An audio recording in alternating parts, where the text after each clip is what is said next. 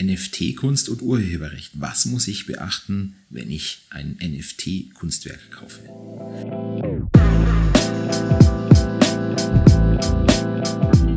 Sie haben es wahrscheinlich gehört, vor jüngerer Zeit ging ein rein digitales Kunstwerk für mehrere Millionen Euro in einer Kunstauktion über Sotheby's über den Ladentisch. Und das Stichwort ist NFT. Non-Fungible Token. Was muss man beachten, wenn man NFT-Kunst kauft? Und zwar im Hinblick auf Urheberrecht. Schauen wir uns erstmal an, wie es ist, wenn Sie ein echtes, analog, also ein klassisches Kunstwerk, ein analoges Kunstwerk kaufen. Dann kaufen Sie ein Gemälde, ein Gemälde zum Beispiel ein, ein, eine Leinwand mit Farbe drauf und umrahmt mit einem Rahmen. Und das kann man anfassen. Da erwerben sie das Eigentum. Sofern der Schöpfer aber des Bildes, das da drin verkörpert ist, noch nicht mindestens 70 Jahre tot ist, hat der das Urheberrecht. Das heißt, Sie kaufen ein Bild, sind Eigentümer dieses Bildes, Sie dürfen sich zu Hause ins Wohnzimmer hängen oder in Ihren Keller, wie Sie wollen.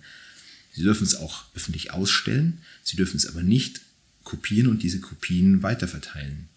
Sie dürfen es nicht einscannen und ins Internet stellen, denn dann verletzen sie die Rechte des Urhebers. Das heißt, man muss klar unterscheiden von einem Autokauf.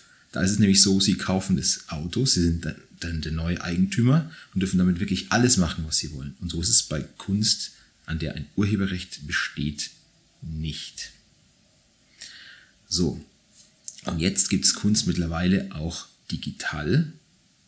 Und zwar ist da das Stichwort oder das Zauberwort NFT.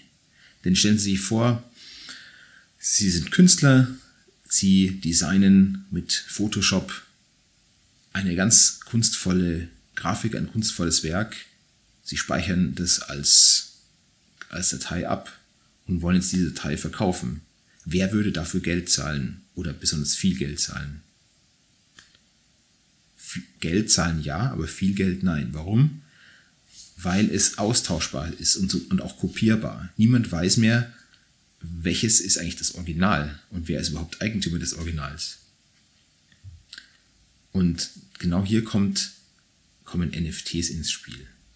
Non-Fungible Token basieren auf der Blockchain-Technologie. Das heißt, eine Gruppe von Menschen, das können sehr viele sein, haben alle dezentral die gleiche Information darüber, wer Eigentümer eines, einer Grafikdatei ist.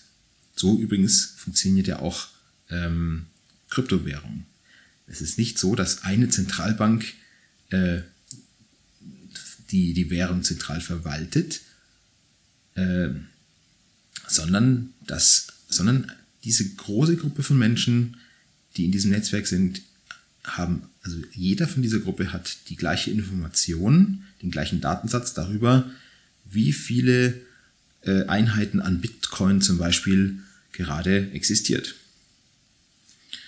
Und wenn neue Einheiten dazukommen, dann wird einfach ein weiterer Datensatzblock an die, ans Ende der Datensatzkette gehängt und alle in diesem Netzwerk bekommen wieder die gleiche Info.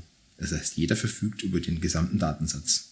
So kann nicht einer einfach sagen, ja, ich habe doch irgendwie statt 10 habe ich jetzt 15 Bitcoin und das bei sich ändern, weil die anderen sagen, nee, nee, bei mir steht immer noch 10. So, und genauso kann man auch die Eigen oder die Inhaberschaft an einem Kunstwerk, an einem digitalen Kunstwerk ähm, dezentral festlegen, indem alle in diesem Netzwerk die gleiche Information darüber haben, dass ein bestimmtes digitales Werk, also eine Grafikdatei, einer bestimmten Person zuzuordnen ist. Und äh, niemand kann dann eine zweite Datei äh, mit ja, irgendwie jemand anderem zuordnen und sagen, das ist das Original. Weil alle in dieser Gruppe wissen, das Original steht der Person XY zu. Und so funktioniert NFT nur nicht fungibel bedeutet es des, oder ist es deswegen, weil ein Kunstwerk einzigartig ist. Ja, ein Kunstwerk kann nicht, ist nicht austauschbar. Anders Währung, ja. ein Euro ist austauschbar. Äh, ich gebe Geld, ich bekomme Geld. Äh, ich kann auch Euro gegen Dollar tauschen. Man bekommt immer den gleichen äh, bestimmten Gegenwert dafür. Und es ist völlig irrelevant, äh, ob man eine bestimmte Dollarmünze hat. Anders eben, das nennt man dann fungibel. Und nicht fungibel ist dann ein einzigartiges Werk. So, und jetzt müssen Sie einfach wissen, bei digitalen Werken ist es eben genauso wie bei physischen Gegenständen. Wenn Sie Besitzer ein, oder Eigentümer eines NFT-Kunstwerks sind, dann dürfen Sie mit diesem NFT-Kunstwerk, also mit dieser Grafikdatei, die im Datensatz verkörpert ist, zu Hause bei sich machen, was Sie wollen. Also Sie können, ähm, Sie können sie an die Wand projizieren, Sie können sie auch in Ihrem iPhone mit sich herumtragen, sich anschauen, sich daran erfreuen, aber auf keinen Fall auf einen Server ins Internet äh, laden und dann äh, öffentlich zugänglich machen. Damit würden Sie sofort die Rechte des Urhebers verletzen, wenn Sie sie nicht vorher eingeholt haben oder lizenziert haben. Sie dürfen auch nicht diese Datei an x-beliebige Menschen herumschicken per E-Mail. Ja, damit würden Sie das Recht zum Vervielfältigen und Verbreiten ähm, verletzen.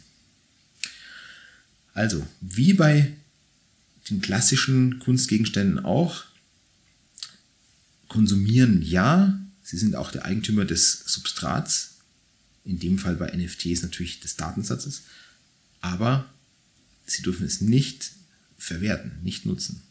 Das Recht hat nur der Urheber, wenn sie es ihm, wenn sie dieses Recht von ihm nicht zusätzlich erwerben. Ja, spannendes Thema. Ich hoffe, es hat Ihnen gefallen. Ähm, wenn Sie Fragen dazu haben, schreiben Sie sie in die Kommentare. Wenn Ihnen das Video gefallen hat, hinterlassen Sie ein Like. Und natürlich freue ich mich, wenn Sie meinen Kanal abonnieren. Bis zum nächsten Mal. Ciao.